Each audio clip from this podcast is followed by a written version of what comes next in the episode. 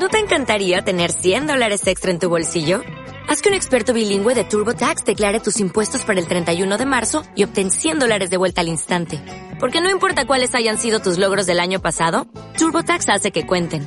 Obtén 100 dólares de vuelta y tus impuestos con 100% de precisión. Solo con Intuit TurboTax.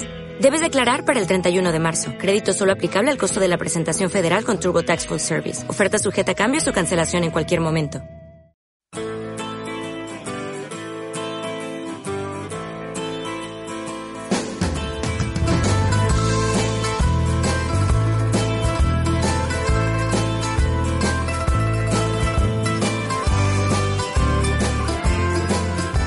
A las Naciones, tu canal cristiano de comunicación, te presentamos el espacio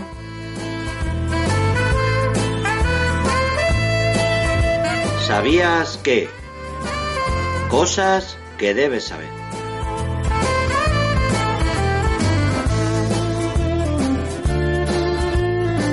¿Sabías que es más que un programa de audio?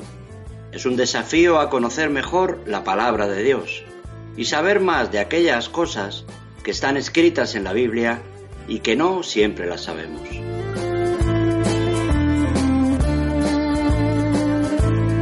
¿Sabías que la fe es por el oír y el oír por la palabra de Dios? ¿No lo sabías? Pues lo puedes leer en el Nuevo Testamento, en la carta del apóstol Pablo a los romanos, en el capítulo 10 y versículo 17.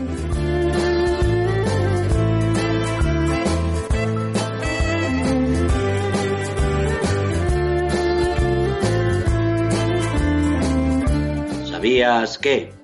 Cosas que debes saber.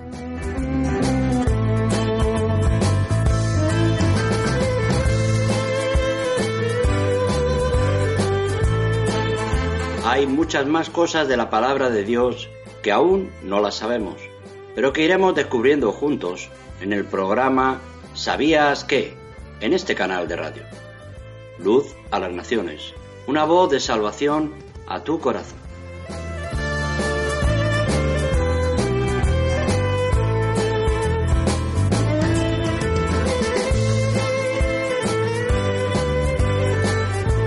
Capítulo de hoy de este programa ¿Sabías qué?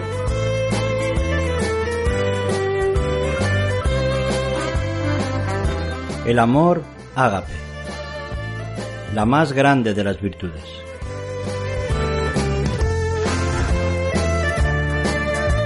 ¿Sabías que la lengua griega es una de las más ricas y tiene una facultad sin rival para expresar los diversos matices del significado de un concepto? Como sucede con cierta frecuencia, dispone de series completas de palabras para ello. Así, por ejemplo, mientras el inglés dispone solamente de un vocablo para expresar toda clase de amor, el griego tiene por lo menos cuatro. Agape significa amor y agapán, que es el verbo, significa amar. El amor es la más grande de las virtudes, la virtud característica de la fe cristiana. Por tanto, haremos bien en procurar descubrir todo el contenido de estas dos palabras griegas cuyas características distintivas podremos conocer si las comparamos con otras palabras griegas que también signifiquen amor. En otros espacios de este programa sabías que las compartiremos. Las palabras más comunes en el Nuevo Testamento para amor son el nombre ágape y el verbo agapán. El pensamiento cristiano se fijó en ágape porque era la única palabra capaz de abarcar el contenido necesario. Ágape tiene que ver con la mente.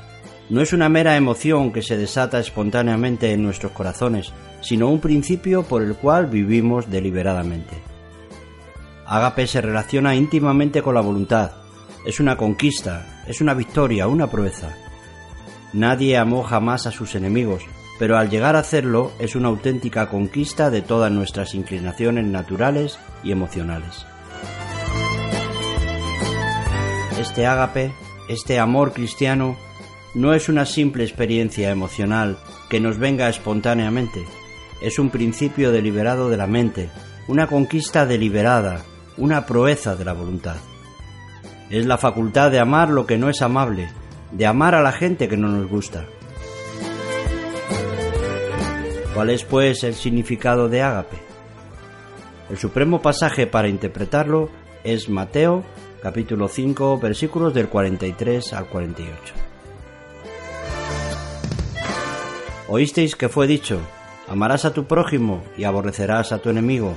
Pero yo os digo, amad a vuestros enemigos, bendecid a los que os maldicen, haced bien a los que os aborrecen, y orad por los que os ultrajan y os persiguen, para que seáis hijos de vuestro Padre que está en los cielos, que hace salir su sol sobre malos y buenos, y que hace llover sobre justos e injustos.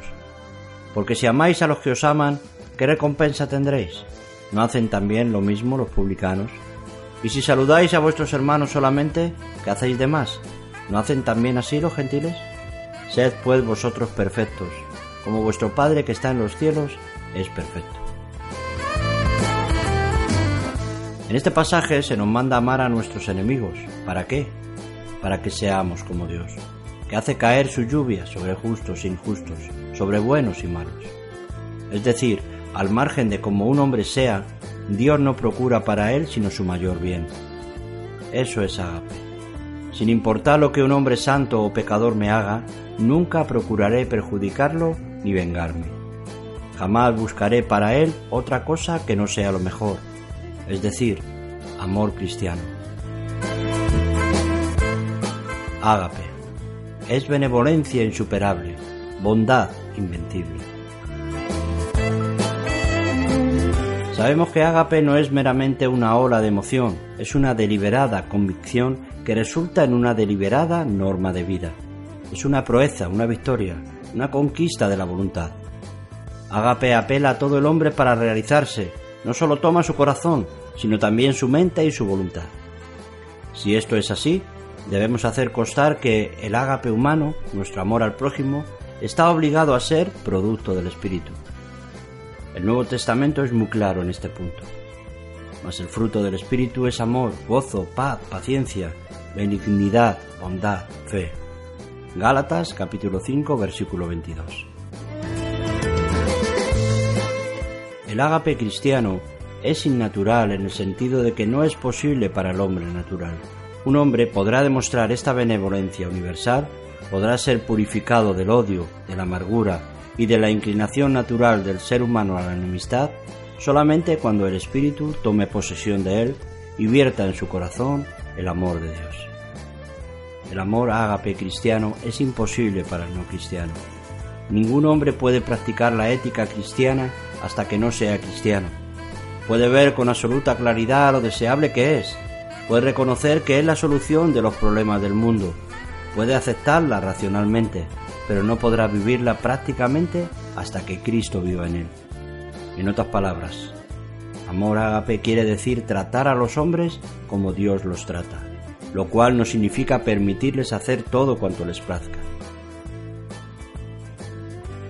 Cuando estudiamos el Nuevo Testamento encontramos que el amor es la base de toda relación perfecta en los cielos y en la tierra. El amor es la base de la relación entre el Padre y el Hijo, entre Dios y Jesús. Jesús puede hablar del amor con que me has amado. Y les he dado a conocer tu nombre, y lo daré a conocer aún, para que el amor con que me has amado esté en ellos y yo en ellos. Evangelio de Juan capítulo 17 versículo 26. Jesucristo. Él es el Hijo amado. El amor es la base de la relación entre el Hijo y el Padre. El propósito de toda la vida de Jesús fue que el mundo conozca que amaba al Padre. Amor es la actitud de Dios hacia los hombres. Todo el proceso de la salvación comenzó porque Dios amó al mundo en gran manera. El deber del hombre es amar a Dios. Y sabemos que a los que aman a Dios, todas las cosas les ayudan a bien, esto es, a los que conforme a su propósito son llamados. Romanos capítulo 8 versículo 28. El cristianismo no concibe al hombre sometido al poder de Dios, sino rendido al poder de Dios. No es que la voluntad del hombre sea triturada, sino que el corazón del hombre es quebrantado. La fuerza motriz de la vida de Jesús fue su amor a los hombres. La esencia de la fe cristiana es el amor a Jesús. Así como Jesús es el amante de las almas de los hombres, el cristiano lo es de Cristo. Lo distintivo de la vida cristiana es el amor de los cristianos entre sí. Cristianos son aquellos que aman a Jesús y se aman entre sí. La base de toda relación justa concebible en los cielos y en la tierra es el amor. El Nuevo Testamento tiene mucho que decir sobre el amor que Dios profesa a los hombres. Amor es la misma naturaleza de Dios, porque Dios es amor. El amor de Dios es universal, no fue solo al pueblo escogido al que Dios amó, sino al mundo entero, y en gran manera. Porque de tal manera amó Dios al mundo, que ha dado a su Hijo unigénito, para que todo aquel que en él cree no se pierda, mas tenga vida eterna. Evangelio de Juan, capítulo 3, versículo 16. El amor de Dios es sacrificial. La prueba de su amor es la entrega de su Hijo por los hombres. La garantía del amor de Jesús es que se dio por nosotros. Y andad en amor, como también Cristo nos amó y se entregó a sí mismo por nosotros, ofrenda y sacrificio a Dios en olor fragante. Carta a los Efesios capítulo 5 versículo 2. El amor de Dios es inmerecido.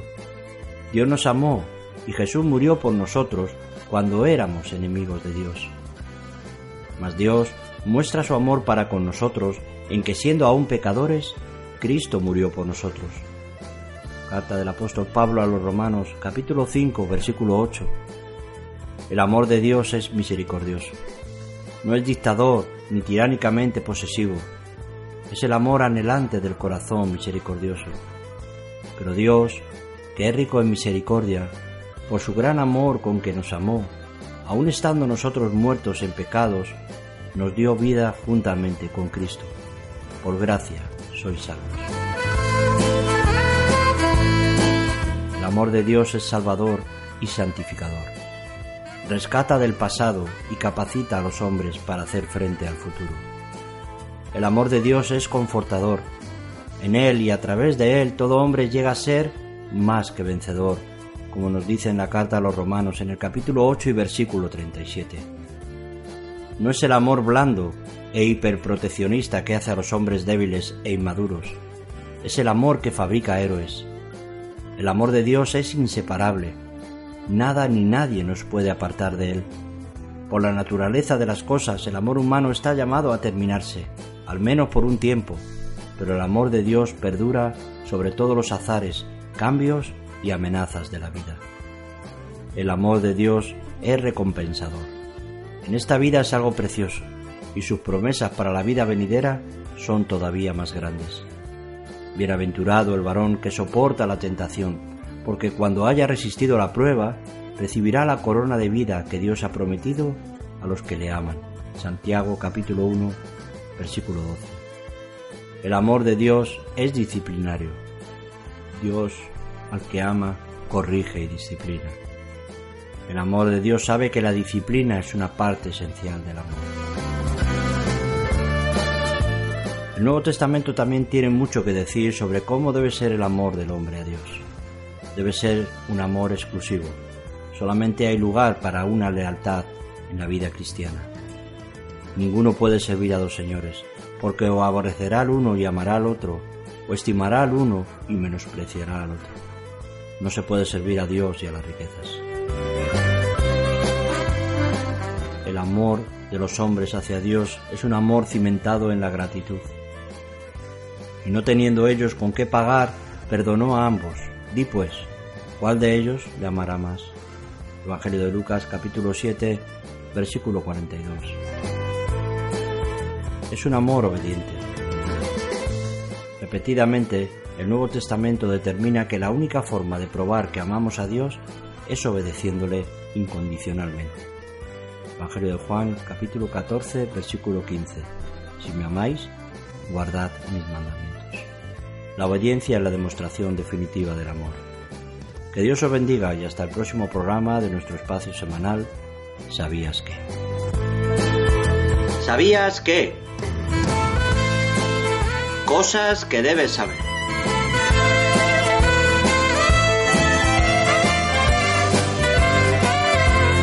La pregunta de esta semana.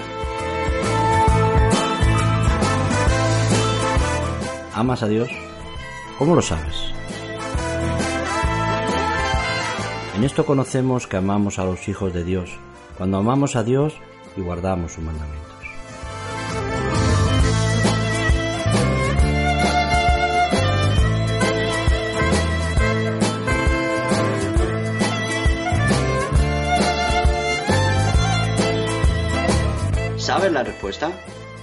Pues llámanos al teléfono gratuito 910 1813 o escríbenos un correo electrónico a info@fmradioluz.com.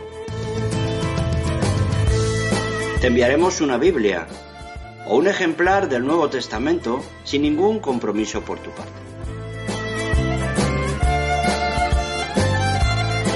Te esperamos en el próximo ¿Sabías qué?